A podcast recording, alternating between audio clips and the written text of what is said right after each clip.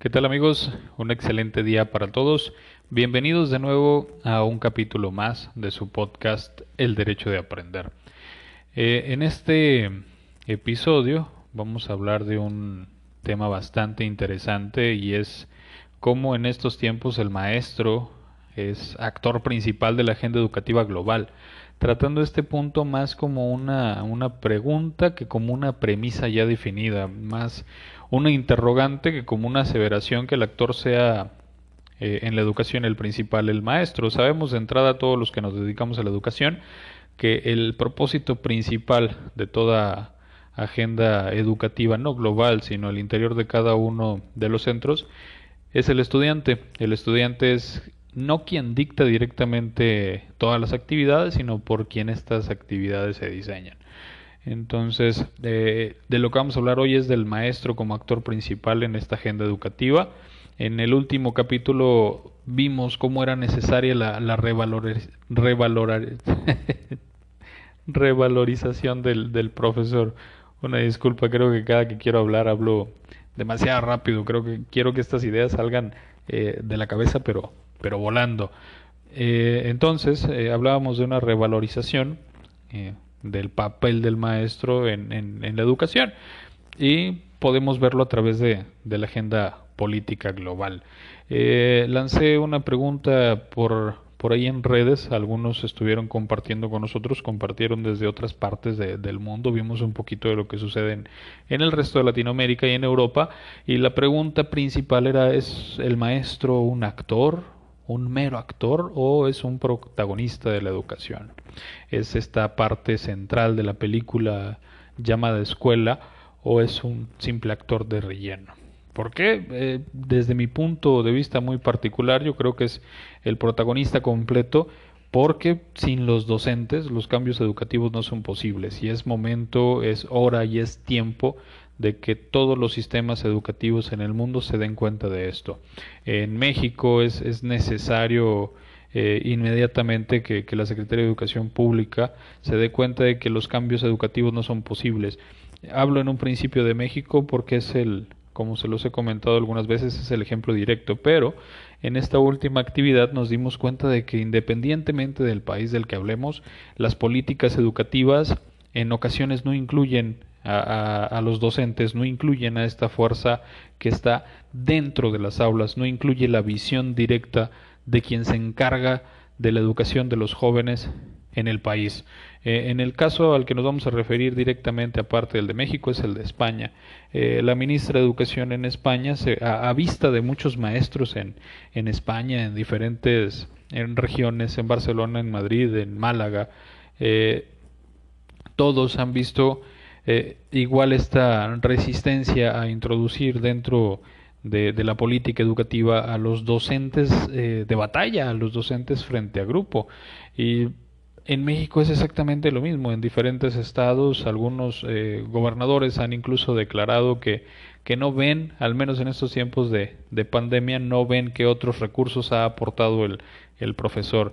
Eh, este profesorado que en las redes sociales se ha vuelto tendencia en, en muchas partes del mundo por por su innovación, por su estrategia, por su idea, por su resiliencia profesional, por su capacidad de adaptación. El, profesor es un camaleón y es el mejor de los camaleones posibles en cuanto a trabajo se refiere, porque en ocasiones para el profesor eh, el trabajo no es algo que reditúa, no es algo que haces por buscar una, una compensación económica.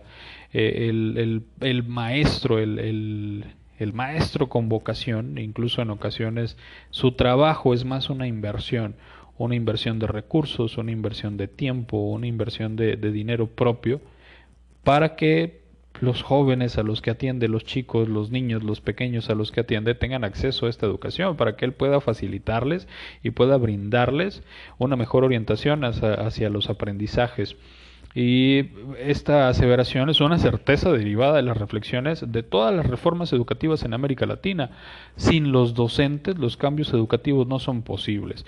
Es por eso que en México y en gran parte del mundo ha habido un sinfín de reformas educativas buscando y pregonando la bandera de, la mejora en la calidad de los aprendizajes, simple y sencillamente no llega porque los responsables de esos aprendizajes no son tomados en cuenta. Los responsables de trabajar sobre esa calidad no son eh, valorados en las políticas educativas, no son incluidos en los diseños curriculares. Y si bien ha habido, porque puede haber quien nos comente que ha habido eh, llamados a la acción de, de estas eh, de la creación de estas políticas educativas, realmente estas propuestas no llegan a todos, llegan a, un sector privilegiado de, de, de profesores, de académicos, de políticos, de economistas, de un sinfín de personas que no está realmente en, en los salones del grueso de los estudiantes. De ahí deriva entonces la, la mala praxis de muchos ministerios en, en Latinoamérica y en el mundo, muchas secretarías encargadas de educación en México y en otras partes del mundo, de que sus principales ejecutores, de que sus dirigentes, poco o nada, tengan que ver con el sector educativo. En, en México específicamente son muchísimos los años, son demasiados, son incluso décadas ya, en donde ningún ningún encargado de esa oficina, de la Secretaría de Educación, de esa oficina que, que ocupara el gran secretario José Vasconcelos, ha estado ligado directamente a la educación, han sido eh, chapulines de la política, digámoslo, pero no es nuestra tarea hablar de, de política, sino hablar de educación pero impacta directamente que ninguno de los responsables en esa oficina haya tenido mucho que ver con la educación. Hemos tenido abogados, hemos tenido economistas, hemos tenido simple y llanamente políticos dentro de la oficina más importante de un país. Entonces, ¿a dónde nos lleva eh, considerar al maestro como el más importante en estos cambios? Pues sencillamente pongamos de ejemplo a la OCDE, la OCDE se basa con resultados y tenemos que evaluar primero para obtener estos resultados. Y los resultados en muchísimos lugares del planeta son menores a los esperados si los relacionamos a los recursos y a los tiempos que se han invertido. Han sido demasiados los recursos que muchos países han puesto en, en la bolsa para la educación o podrían considerarse muchos en, en relación con el Producto Interno Bruto de cada país y el tiempo que se invierte en cada uno de los planes, el último en vista al 2030 según la OCDE, y resulta que en muchos países no está resultando. Estos estas evaluaciones no, no, dan los resultados esperados. En pruebas como, eh, como PISA, en pruebas como PISA que, que mide la lectoescritura, que mide la lectura de comprensión, y un cuanto más de, de ciencias y matemáticas, pues los resultados no son los esperados, no son los más halagadores si tomamos en cuenta estos, eh, estos factores como los recursos y el tiempo. Son una relación que no le ha dado los mejores resultados a estos países alrededor de, del mundo. Sin embargo, ha habido algunos avances en la última década. No podemos negar que se amplió la cobertura de acceso a la educación, mucho o poco dependiendo del país, pero se ha ampliado la cobertura en muchos lugares haciendo uso de del Internet, lo que incluso impulsa la brecha del distanciamiento socioeconómico, del distanciamiento sociocultural, pero bien o mal esta ampliación de cobertura ha llegado a muchísimas partes del mundo. Hay otros países, incluidos México en esa lista, malamente, que pues esta ampliación de cobertura no ha llegado a los lugares en donde se desearía que pudiese existir mayor acceso a, la educación. Estas comunidades limitadas, como podría ser el sur de Oaxaca, eh, no, no han podido estar completamente cobijados en, en, educación. Eh, otro de los avances que podríamos eh, declarar en esta última década es el incremento de las construcciones escolares. Sí, existen muchísimas más escuelas en México y en muchas otras partes del mundo. Hay un incremento de construcciones escolares. Ojo, esto no significa que haya de facto muchas más escuelas. Significa que hay escuelas también con más salones, hay escuelas con más edificios, hay escuelas con más espacio y al mismo tiempo puede significar que hay escuelas que atienden a más grupos. Esto, eh, un ejemplo directo de España también, sin los profesores necesarios. Ha llevado también a una sobrepoblación y a una superpoblación en los grupos escolares a los que se atiende. Eh, decían por ahí alguien dijo por ahí, no recuerdo quién exactamente, que el número de alumnos eh, por salón, el número de alumnos que se puede atender por salón, es directamente proporcional a la calidad del maestro.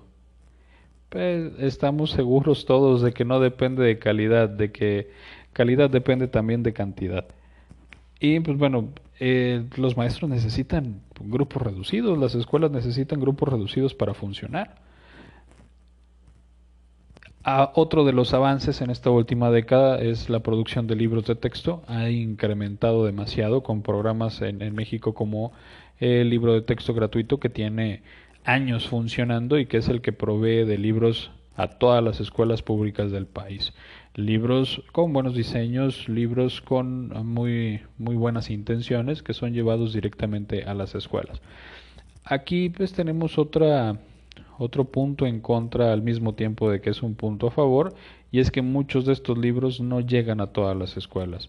Hablábamos en un principio de cobertura, cobertura implica también esta entrega de libros, no, no le llegan a todos. Otra de las cosas que podemos considerar un avance en esta última década son las evaluaciones cualitativas. Hablamos de ellas un poquito en el primer capítulo de este podcast. Si lo quieren, vamos a dejar también el enlace abajo en, la descripción de, este episodio, pero las evaluaciones cualitativas son un avance indiscutible en la última década, al menos en la noción de lo que pudiese significar la evaluación cualitativa o la calidad, eh, la cualidad cualitativa en, la evaluación. Eh, es un avance querer evaluar de una manera diferente más que con la asignación de un número. Obviamente todo esto depende del correcto entendimiento de lo que puede significar una evaluación cualitativa, que esto nos ayude a la evaluación formativa, a fortalecer este sentido formativo de la evaluación, no un sentido fiscalizador de, la educación que podemos asignarle al modelo fabril de, la educación.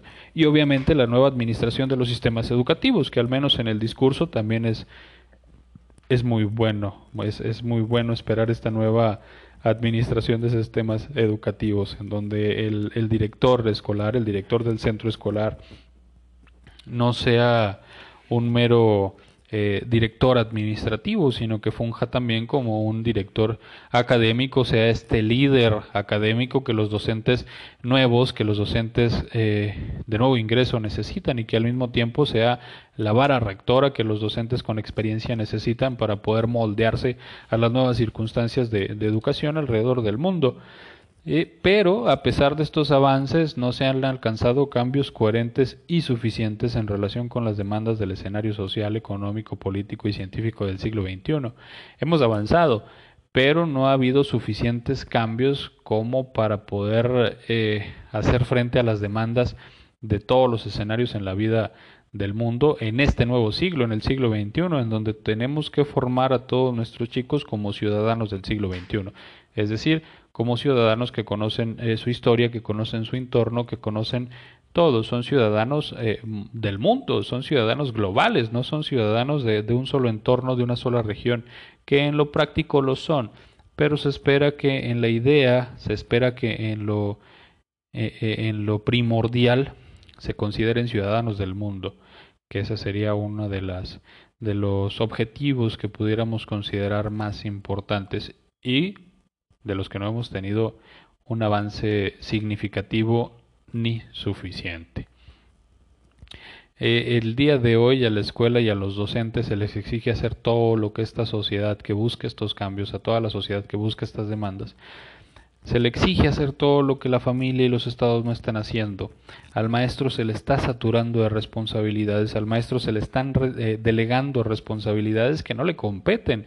Se espera que, que del aula del maestro en donde atiende 45 muchachos, él pueda aventar a la ciudad, eh, aventar a la ciudadanía a los perfectos eh, miembros de esta misma, a los perfectos ciudadanos del, del mundo, pero en un tiempo muy corto se le ha dejado en exclusiva esta responsabilidad al maestro. Entonces se le ha considerado, si bien un actor de los más importantes, se le ha considerado de los más responsables al, al momento de definir el rumbo y la vida del país. No directamente, pero sí ideológicamente. Todo esto nos hace ponernos ante nuevos escenarios y contenidos del trabajo docente. Eh, los profundos y acelerados cambios que, que, estremecen al mundo en las últimas décadas ponen siempre en discusión las tareas históricamente asignadas a la educación, a la escuela y precisamente al docente. Eh, sin embargo, la afirmación del papel determinante de la educación en el desarrollo social y económico de las naciones no, no se ha acompañado de los cambios necesarios para que este rol pueda ser ejercido plenamente. Pese a que todos los días aumentan las demandas de la sociedad sobre los sistemas educativos y ahora en este, en este tiempo de contingencia más, eh, trasladan a la escuela y a los docentes todas estas demandas trasladan al docente la demanda de hacer que el chico, por ejemplo en México que adoptamos el programa Aprende en casa, por el cual se aprende a través de la televisión o las clases son dictadas a través de la, de la televisión, eh, muchas familias están eh, mudando la responsabilidad, trasladando la, la, la responsabilidad al profesor de hacer que el chico estando en casa, estando con papá, traslada al profesor la responsabilidad de hacer que éste esté sentado y esté poniendo atención cuando pues resulta imposible estar eh, vigilando a 43 muchachos, a 45 o los que tengas en un grupo desde diferentes partes en, el, en, en, la ciudad. Es, es, completamente imposible que todas estas demandas que la sociedad genera a diario puedan ser absorbidas, cumplidas y aparte cumplidas ah, cabalmente por la escuela y por los docentes. Sinceramente hemos estado a punto de llegar a un punto de, de quiebre en donde al profesor se le sobrecarga con muchísimas responsabilidades. Sabemos que es uno de los trabajos más importantes, quienes lo realizamos no es por ser soberbios, pero reconocemos que es, si bien el trabajo más importante y con mayor responsabilidades de todos, eh, pues lo hacemos con, con muchísimo gusto, lo hacemos encantados. Eh, ¿Por qué? Porque el colapso conceptual de este rol de, profesor todavía no ha significado cambios en, las políticas y en las estrategias para la formación y el desarrollo de los docentes. Eh, y lo que es más, las propias prácticas pedagógicas están atrasadas con, relación a lo que se espera de la escuela y el trabajo de, los profesores. Los grandes cambios postulados por las reformas educativas que mencionábamos al principio no han modificado en general la, cotidianidad de, de las escuelas y, y de las aulas. No, la, la, reforma en papel, la reforma legal, la reforma política no ha sido suficiente para modificar en lo general todo lo referente a la escuela. ¿Ok?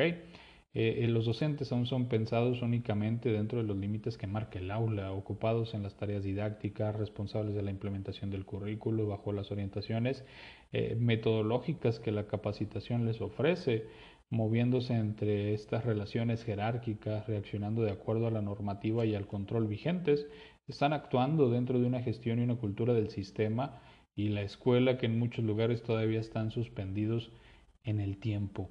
Eh, estamos alrededor del, del, globo en prácticas atrasadas en muchos lugares, en muchos países.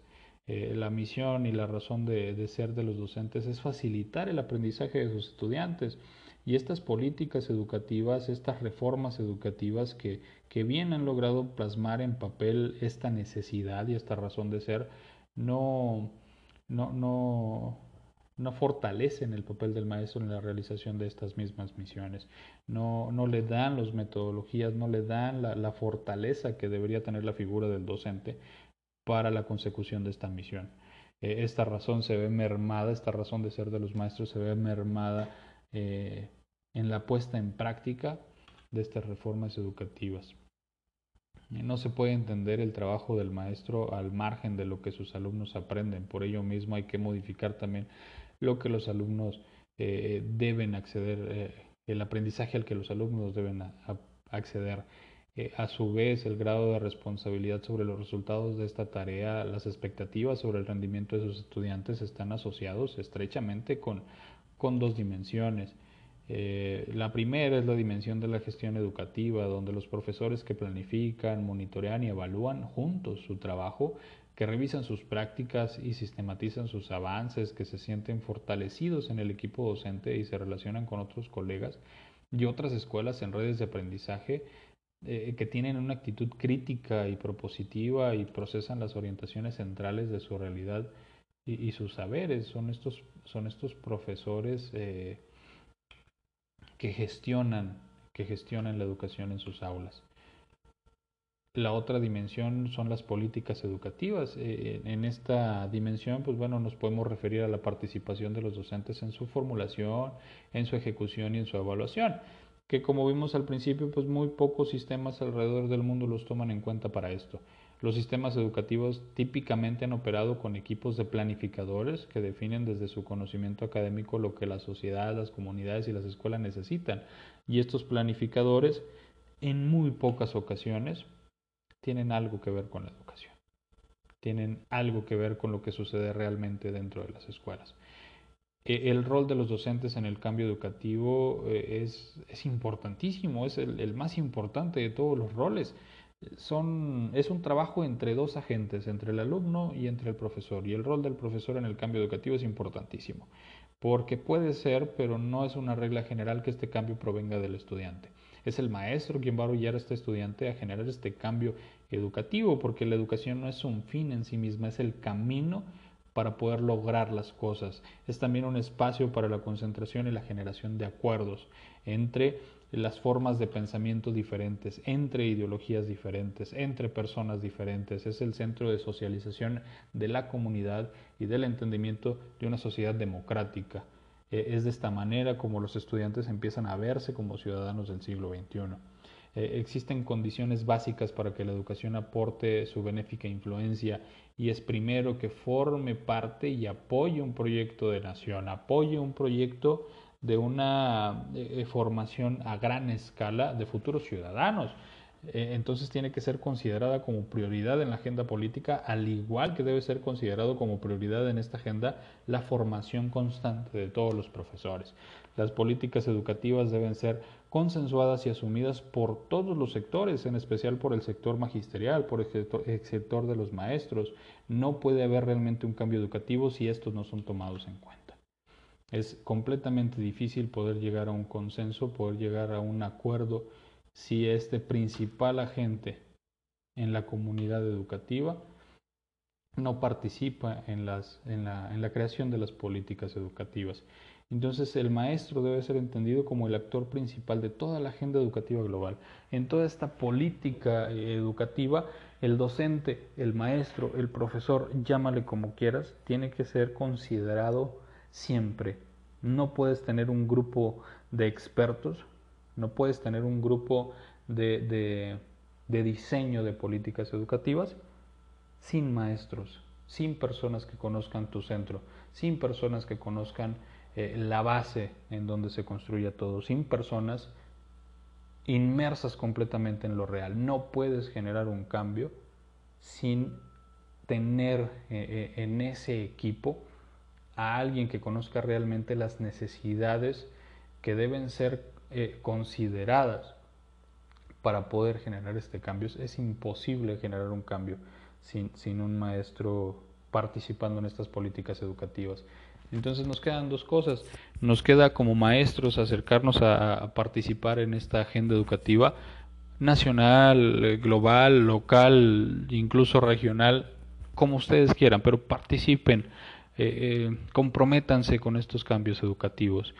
Y a los gobiernos no les queda más que asegurarse de que en sus grupos de creación de políticas, en sus propuestas, en sus planes presupuestales, como en el caso de México, que existe una partida presupuestal específicamente para eh, políticas educativas, pues considere eh, el, trabajo que, que, necesitan realizar los maestros. Eh, como conclusión podemos llegar justamente eso, que el maestro es el actor principal de toda esta agenda política y es toda esta agenda educativa global y podemos regresar al, principio en donde declarábamos que sin los docentes los cambios educativos no son posibles. Así de sencillo. sin maestros, sin profesores, por más que tratemos de plasmar estos cambios en papel, nunca van a ser posibles sin los maestros, sin los profesores, sin los docentes. Y en serio, esta es una certeza que deriva de esa reflexión de todas las reformas educativas en América Latina, no de una sola, de todas las reformas en los últimos dos, eh, en las últimas dos décadas, en las últimas tres décadas aproximadamente en México y en América Latina, realmente no se ve un cambio significativo, porque estos cambios dependen de los docentes.